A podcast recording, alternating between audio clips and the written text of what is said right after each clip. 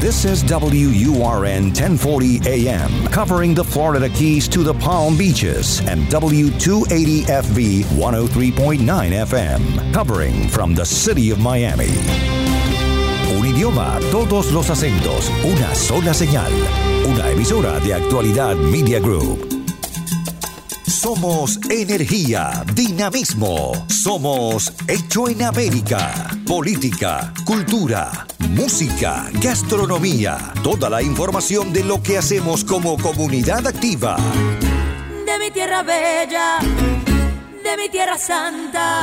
Los fines de semana trabajamos los desafíos y soluciones de nuestra comunidad hispana. Llegamos para quedarnos y superarnos. Somos Hecho en América.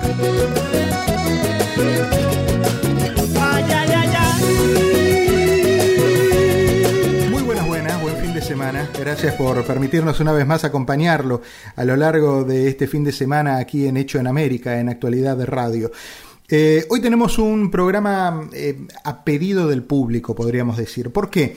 Porque a lo largo de toda la semana, tanto aquí como en la televisión, me encuentro con que las preguntas de, los, eh, de, muchos de ustedes son casi las mismas sobre el tema de la ayuda, la ayuda que viene del gobierno y cómo impacta esa ayuda en los retirados, la gente que está cobrando su seguro social, si es que tiene algún tipo de impacto.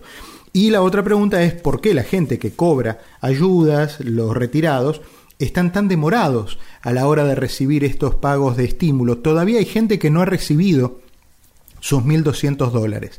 Eh, tenemos dos invitadas en este momento de primerísimo, bueno, siempre son de primer nivel, pero en este caso la necesidad hace que sean particularmente necesitadas eh, sus consejos y sus opiniones.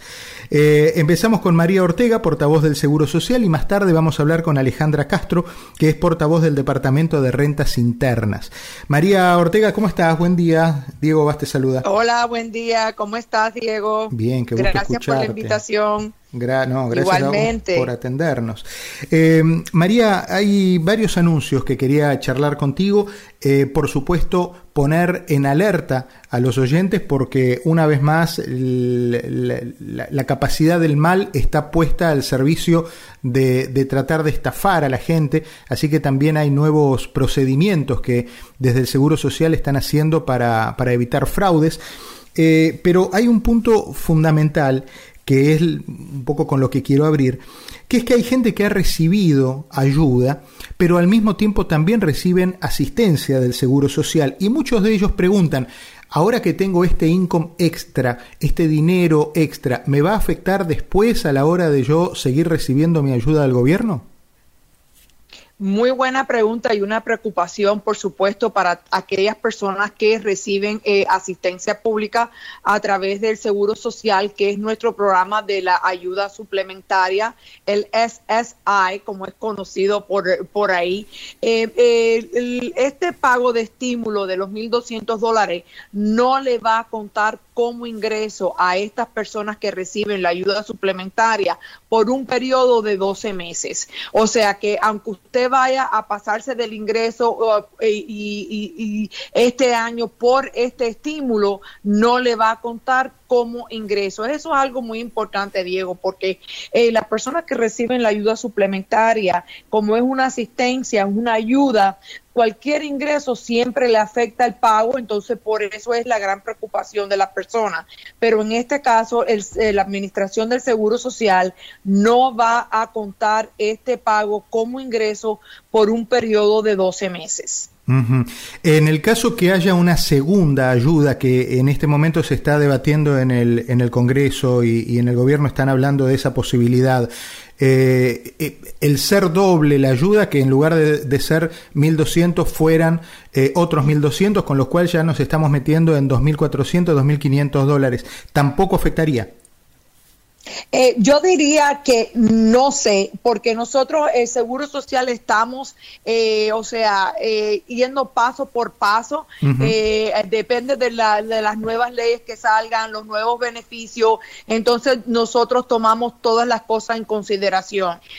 pero por ahora sí, por seguro sabemos que los 1.200 dólares para aquellas personas que reciben asistencia, como el SSI, no le va a afectar por 12 meses. Claro, las personas que reciben beneficios de jubilación no tienen esta preocupación porque cuando es beneficios de jubilación nosotros eh, no, no consideramos ningún otro ingreso eh, y no le afecta su cheque. Esto es mayormente para las personas que reciben esta asistencia pública. Perfecto. El otro tema que quería abordar contigo es la preocupación que tiene en este momento el Seguro Social sobre nuevas maniobras para estafar a, los incautos, a la gente que, que, no está con la maldad pensando en que, en que, en que alguien lo va a llamar para, para traicionarle la buena fe. Eh, ¿Cuáles son las nuevas medidas que, que ustedes han detectado que están, que están en la calle? Bueno, uno de los nuevos fraudes en este momento es a través del correo electrónico. Eh, le están pidiendo, eh, o sea, información personal, por supuesto, el número de seguro social. Y está, eh, ellos están usando todo lo que nosotros usamos en lenguaje gubernamental. Claro, le ponen falta de ortografía, pero es muy parecido a todas las correspondencias que nosotros mandamos. por eso nosotros queremos que las personas estén alertas y se cuiden de este tipo de fraude. Y básicamente lo importante es que estas personas eh, no den ninguna información personal, como número de seguro social, ni nombre, ni fecha de nacimiento, para no darle a estas personas eh, la oportunidad de poder eh, robarle su identidad. Y también si las personas quieren reportar este fraude, pueden hacerlo a través de la oficina del inspector general, que ellos son los que trabajan los fraudes eh, para la, la, o sea, las eh, oficinas gubernamentales. El teléfono de ellos es 1-800-269-0271. Eh, por si acaso la persona tiene eh, que reportar uno de estos fraudes. Pero lo más importante, siguen los fraudes por teléfono, eh, lo más importante es simplemente no contestar. Con eso ya usted tiene la batalla ganada. Como siempre decimos, el Social Security no te va a llamar a vos para pedirte nada que ellos no, no sepan. Exactamente. Ok. Eh, ¿De qué manera la gente se pone de, eh, de, manera directa en contacto con el Seguro Social? ¿A través de este número o hay otra forma de comunicarse? No, ese número que di ahora es el número del inspector general. Nuestro número nacional es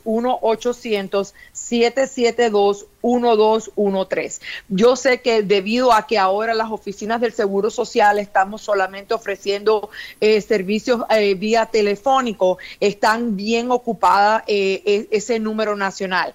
Pero hay una manera de comunicarse con su oficina directamente. si la persona va a la página de segurosocial.gov. Y entonces, eh, claro, escoge español o inglés, el, el, lenguaje que la persona se sienta más cómodo, ¿no? Y si es en español, eh, en los temas de interés, la persona va a ver una, una de las cosas que puede escoger que se llama comuníquese. Cuando las personas escoge comuníquese, entonces le da el localizador de oficina. Eh, eh, cuando la persona escoge el localizador de oficina, le da la opción de poner su área postal, digamos 33172. Entonces, cuando la persona hace esto, le sale la oficina que le pertenece. Y en esta información de la oficina le da la dirección, ese tipo de cosas, dice eh, información adicional de la oficina. Y en esa información adicional está el teléfono directo de esa oficina.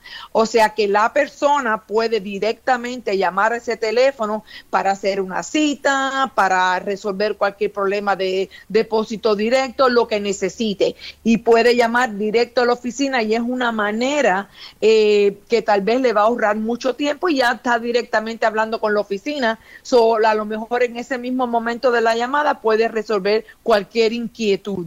Así que es importante. ¿Hay algún tipo de trámites personales que se estén haciendo ahora o está o es solamente atención telefónica y online? Eh, online y teléfono. Y hablando de online, hay muchas cosas que se pueden hacer online. Eh, aplicar para el Medicare, eh, jubilación, discapacidad, cónyuge, hasta las apelaciones se pueden hacer a través de segurosocial.gov. Si la persona ya recibe beneficio, la carta de verificación, el 1099, cambiar la dirección, depósito directo, pedir un duplicado de la tarjeta de Medicare, todas esas cosas hoy día se pueden hacer online. Pero si la persona no se siente cómoda, siempre la persona puede tratar de, como te digo, al menos eh, conseguir el teléfono de la oficina, de su oficina local, para poder hacer los trámites telefónicos en este momento. Hay gente que está recibiendo llamados y comunicaciones diciendo que tienen que entregar su tarjeta del Seguro Social por una plástica. ¿Eso es así? No, no, no, no, no, no. Eso es una de las nuevas llamadas, las nuevas tácticas de fraude. Seguro Social no está haciendo ningún cambio con sus tarjetas. Eh, las tarjetas siguen siendo de papel, eh, vienen de Baltimore y nosotros no las estamos cambiando. Estas son las personas que están haciendo fraude, que quieren confundir a los beneficiarios para que piensen que también estamos cambiando la tarjeta como se cambió la tarjeta del Medicare. Inclusive, eh, eh, cuando las personas deciden ponerle plástico a la tarjeta o hacerla de plástico ellos mismos, estas tarjetas no son válidas. Eh, tienen que usar eh, la tarjeta de papel que le manda Seguro Social, que es un papel. Y una cosa muy importante, Diego, no andar con tu tarjeta en, tu, en tu wallet, en tu cartera. ¿Por qué? Porque se te pierde y, o sea, empieza el lío del robo de identidad. Es eh, muy importante tratar de mantenerla en un lugar eh, safe. Eh, que usted la pueda guardar y yo por lo menos me tengo mi número aprendido y tú sí el número de Social Security sí claro sí sí sí sí sí y así no tengo que yo, este, o sea, esa información la tengo en mi cabeza y no la ando conmigo. Yo me sé, me sé los últimos cuatro números del Seguro Social que te lo piden todo el lado y me tuve que aprender también los de mi esposa, los últimos cuatro números por, por aquellos trámites que tenemos que hacer de, de manera común, ¿no? Claro, y es muy importante saber que hay momentos que hay eh, compañías que le piden a usted su número de seguro social y usted siempre eh, puede decir yo no te voy a dar mi número de seguro social. Eh, hay momentos que sí hay que darlo, por ejemplo, uno va a comprar un, carro, una casa, una tarjeta de crédito, en esos momentos pues hay que dar el número, pero muchas veces uno va a muchas oficinas y le piden uno el número de seguro social y en realidad no lo tiene que dar. Sí, bueno, eh, eh, sí, es cierto, es cierto. En general las veces más habituales son como, como bien decís, cuando uno va a comprar algo que ya sabe que va como entregado a, gestionar, que le van a correr el crédito, eh, o en los hospitales, ¿no? En, la, en los lugares de asistencia médica que, que, generalmente en el formulario, después del nombre y apellido, lo que más les interesa es el... No, perdón, nombre, apellido y nombre del seguro. Después les interesa el número del seguro social. Exactamente. Sí, después le preguntan qué tiene, qué le duele pero lo primero es nombre, apellido y el nombre del seguro. Después ven. El seguro. ¿Qué seguro tiene usted? Sí, sí, sí, así mismo. O sea que hay momentos que no hay que dar el número de seguro social y yo le, me gusta dejarle saber a las personas que no se sientan obligados y si no se sienten cómodos en dar su número de seguro social siempre y cuando, o sea, no le va a afectar la transacción en cual usted está haciendo. Por ejemplo, si yo no doy mi número de seguro social, no me van a dar el vehículo, ¿no? Eh, pero hay momentos que no es necesario.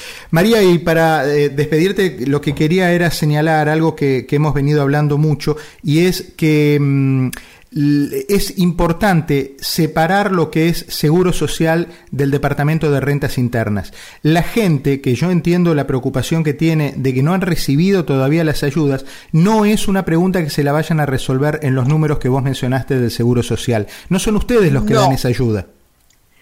No, eh, eh, es muy importante saber que el, la, Administración de Rentas Internas y eh, también el Departamento del Tesoro, lo único que han hecho es usar nuestra información de los registros para poder hacer estos pagos. Pero si la persona no le ha llegado el pago o tiene problemas con el pago eh, y por qué no me este tipo de cosas, todas estas preguntas son para el Departamento de Rentas Internas. Nosotros no tenemos eh, la habilidad de poder decirle a la persona qué ha pasado con su pago de estímulo. So, si esa es la pregunta, tiene que dirigirse a rentas internas. Bueno, entonces después de la pausa será cuestión de hablar con, con la gente de rentas internas.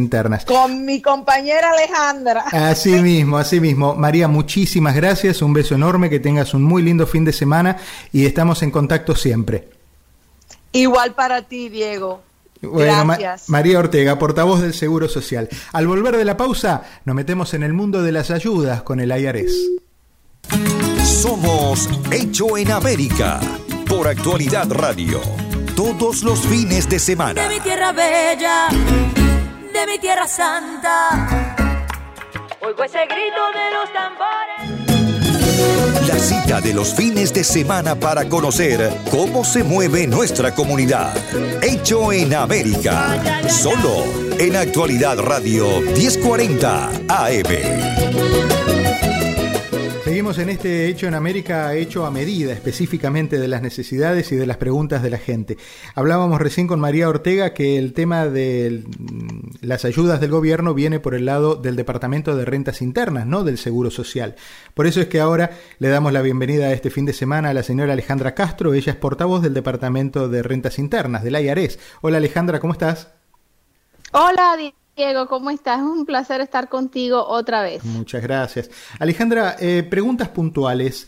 Eh, mucha gente que recibe ayuda del gobierno, no los que han hecho eh, los taxes de manera regular, los trabajadores que todavía están, sino las personas retiradas que tienen la posibilidad de acceder a esta ayuda que da el, el gobierno, todavía no la están recibiendo.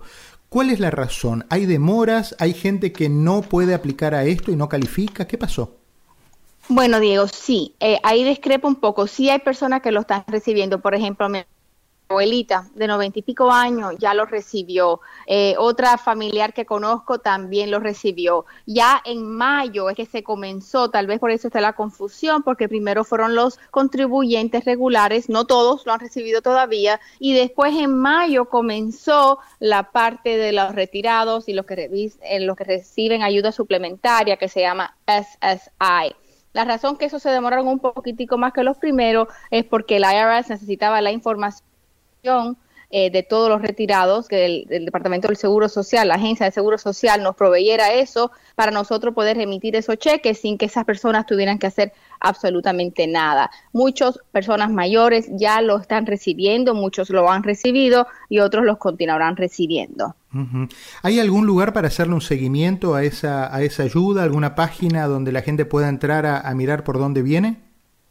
Sí, hay una página que se llama Get My Payment en el IRS, eh, obtenga mi pago, y entonces tú tienes que poner eh, la información, eh, tu, dirección, tu social, otro tipo de información, y te va a dar, lo único que te dice es si te lo depositaron o si eres elegible, um, y si te lo depositaron y a qué cuenta te lo depositaron. Esto depende, algunas personas, por ejemplo, vamos a concentrarnos en las personas mayores, algunas reciben sus beneficios mensuales por depósito directo y otros reciben cheque. De la misma manera que reciben esos beneficios del Seguro Social, recibirán ese cheque del IRS. Ahora bien, quiero aclarar algo, Diego. A lo mejor estas personas que tú mencionas no lo han recibido porque piensa que califica y si una persona mayor es dependiente de otra persona, no recibe esta ayuda de 1.200 dólares. Lo mismo pasa con... Hay, hay franjas eh, de gente que queda fuera de esta ayuda. Hay muchachos que pasan los 18 años, que hacen sus taxes, pero que como son declarados como dependientes de sus padres, no tienen la posibilidad de la ayuda tampoco. Exactamente. Cualquier persona que sea dependiente de otra persona no lo va a recibir la ayuda. Y eso, eso deja fuera a una gran cantidad de gente. Sí, deja fuera, pero Diego, esto no fue algo que nosotros como agencia decidimos. Esto es, estas leyes eh, son decididas por el Congreso y nosotros las administramos. Pero sí estamos conscientes de que hay personas que no calificaron porque simplemente son mayores de 16 años, otros no son, son mayores, tienen su propia declaración, pero los padres lo mantienen, tienen un part-time, pero si tú pones a alguien de dependiente es porque tú lo estás manteniendo. Entonces, por eso es que esa ayuda no se la ha dado. Hasta el momento nada ha cambiado, no sé si en el futuro cambiará eso, pero eh, como está escrita la, ley CARES Act, eh, solamente las personas califican que no son declaradas dependientes de otra persona. Se está hablando en esferas del gobierno de un nuevo paquete de ayuda. ¿Esto se implementaría de la misma manera que se implementó el primero? No te puedo dar información porque yo no he escuchado nada de eso. Eh, nosotros en la agencia no hemos discutido nada de eso y no sé qué manera se implementaría. Eso lo decidiera el Congreso también. Em, ¿Se tiene una referencia, aparte de la gente que, que es dependen de otra, eh, qué otro tipo de gente es la que está fuera de, de la elegibilidad? Bueno, las personas que no califican para esto, por ejemplo, son personas que no son ciudadanos, personas que ganaron más eh, de no tienen un número de seguro social válido, no son un non son un non-resident alien o ganaron más de una cierta franja. Por ejemplo, si tú ganaste más, si tú eres soltero y ganaste más de 99 mil dólares, ya no calificas. Eh, si ganaste más de 136 mil 500 y eres cabeza de familia, tampoco califica. Y si ganaste más de 198 cuando presentas con tu, tu, esposo casado, ah, tampoco ya no calificas. Eh, también, como mencionamos, si eres dependiente de otra persona, por ejemplo, esto incluye un niño, un estudiante o una persona mayor que es eh, dependiente en la declaración de impuestos de otra persona. El seguro, el, Departamento de Rentas Internas está haciendo algún tipo de, atención eh, personal o solamente se manejan por, por online? En este momento, eh, todavía la asistencia telefónica eh, está muy, muy, muy limitada. Con eso quiero decir que es muy posible que las personas no tengan suerte al poderse comunicar con una asistencia en viva. Los centros de ayuda están cerrados todavía. Sé que están trabajando en este momento para poder brindar, abrir las líneas telefónicas, empezando a llamar a algunos empleados. Eh, esenciales para poder proveer este, esta información para la comunidad, pero todavía no tengo una fecha exacta y yo espero que sea próximamente y que sea rápido. Eh, otra de las preguntas habituales que surgen es, cambié el domicilio, mi dirección no es la misma, eh, cambié el banco eh, en la última declaración de impuestos, entonces no sé si se hizo o no se hizo el traspaso. ¿Dónde se puede verificar esa información para uno controlar de que, de que efectivamente la tengan ustedes bien?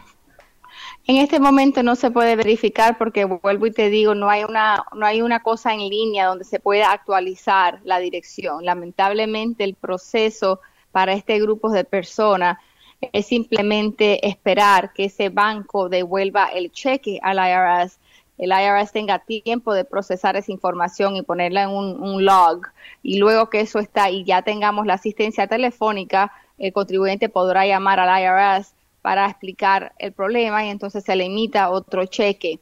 Lo mismo pasa con las personas que se mudaron de domicilio. Nosotros les recomendamos a las personas que cambien lo antes posible su dirección con el servicio postal o que cuando hagan la declaración de impuestos, la próxima declaración de impuestos, ya pongan la dirección correcta y eso automáticamente actualiza. Pero el problema es que en este momento, eh, debido a la asistencia telefónica limitada es muy difícil y no tenemos un sistema, me imagino que no lo tenemos por protección de identidad para proteger a los contribuyentes, donde pueda entrar alguien y actualizar la dirección de una otra persona. ¿Han recibido, eh, reciben habitualmente muchas devoluciones de gente que no los reclama, gente que no los cobra, cheques que son devueltos por, por estas cuestiones operativas de, de falta de cambios de dirección y esas cosas? Diego, esa información la verdad que en este momento no la tengo porque he estado envuelta en tantas otras cosas que hay mm, tantas tantas eh, como layers en, la agencia que me imagino que eso lo procesará otra gente, pero me imagino que sí, yo sé que ha habido personas porque como yo hago prensa me preguntan mucho, esa es una pregunta muy frecuente, claro. Eh, pero lamentablemente tienen que esperar, eh, como dije, cambiar el cambio de dirección tiene que haberse hecho antes que se procesara el pago. y eso se hacía a través del servicio postal o presentando la declaración de 2019. Perfecto. Eh, ¿Cómo vienen con el tema de fraudes y de, y de estafas en, en cuanto a a gente que se lleva dineros que no les son propios. Eh, están, ustedes permanentemente, todo el año, están trabajando para combatir. Hablábamos recién con María Ortega y ella nos contaba eh, que mm, la gente que está tratando de estafar eh, se ha profesionalizado mucho, le ha buscado la vuelta, envían papelería muy parecida a, la papelería oficial de, en el caso del Seguro Social. ¿Cómo, ¿Cómo están ustedes en este terreno? Bueno, eh, nosotros tenemos la división criminal del IRS que se llama IRS CI. Estos son profesionales eh, de la de law enforcement eh, que están dedicados a buscar a estas personas. Ahora, ¿qué hacemos nosotros como agencia? educar a la comunidad en qué es lo que no hace el IRS. Porque si tú sabes lo que no hacemos, tú vas a saber si es un fraude o no. Nosotros no mandamos mensajes de texto, no contactamos a los contribuyentes por correo electrónico y rara vez llamamos a una casa.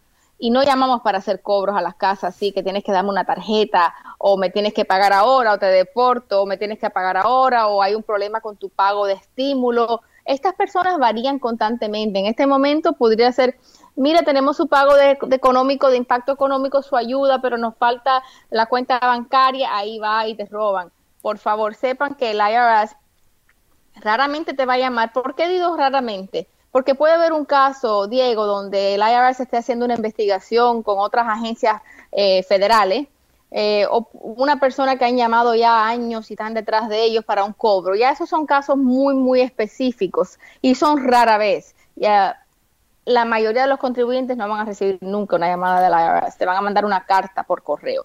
Así que si te llaman, cuelga. si te mandan un mensaje de texto, reenvíalo a phishing.irs.gov. Aunque luzca oficial, aunque diga IRS, aunque te llamen de un número que parezca IRS, sabemos que estos ladrones saben cómo cambiar los números en los teléfonos, lo que se llama spoofing, para que aparezca como si de verdad es la agencia la que está llamando. Alejandra, muchísimas gracias por atendernos en este fin de semana y vamos a estar muy pendientes porque, bueno, hay mucha gente también interesada en, poder hacerse de ese dinero de ayuda. Estamos transitando momentos desconocidos para, para todos, para los organismos nacionales, para, para las personas de a pie, para todos. Así que estamos aprendiendo juntos en esto, ¿no? Te mando un beso enorme y muchísimas gracias. Que tengas buen fin de. Gracias, cuídate mucho, bye bye. Hasta muy pronto. Bueno, allí pasaba también Alejandra Castro, eh, portavoz del Departamento de Rentas Internas. Hasta aquí llegamos, el reencuentro la semana que viene y como siempre le digo, a cada rato en el fin de semana de actualidad de radio, en sus dos frecuencias, 1040 AM y ahora en la 103.9 de la frecuencia modulada. Dos, dos señales, dos frecuencias, pero el mismo mensaje la compañía y la información. Abrazo fuerte, páselo bien.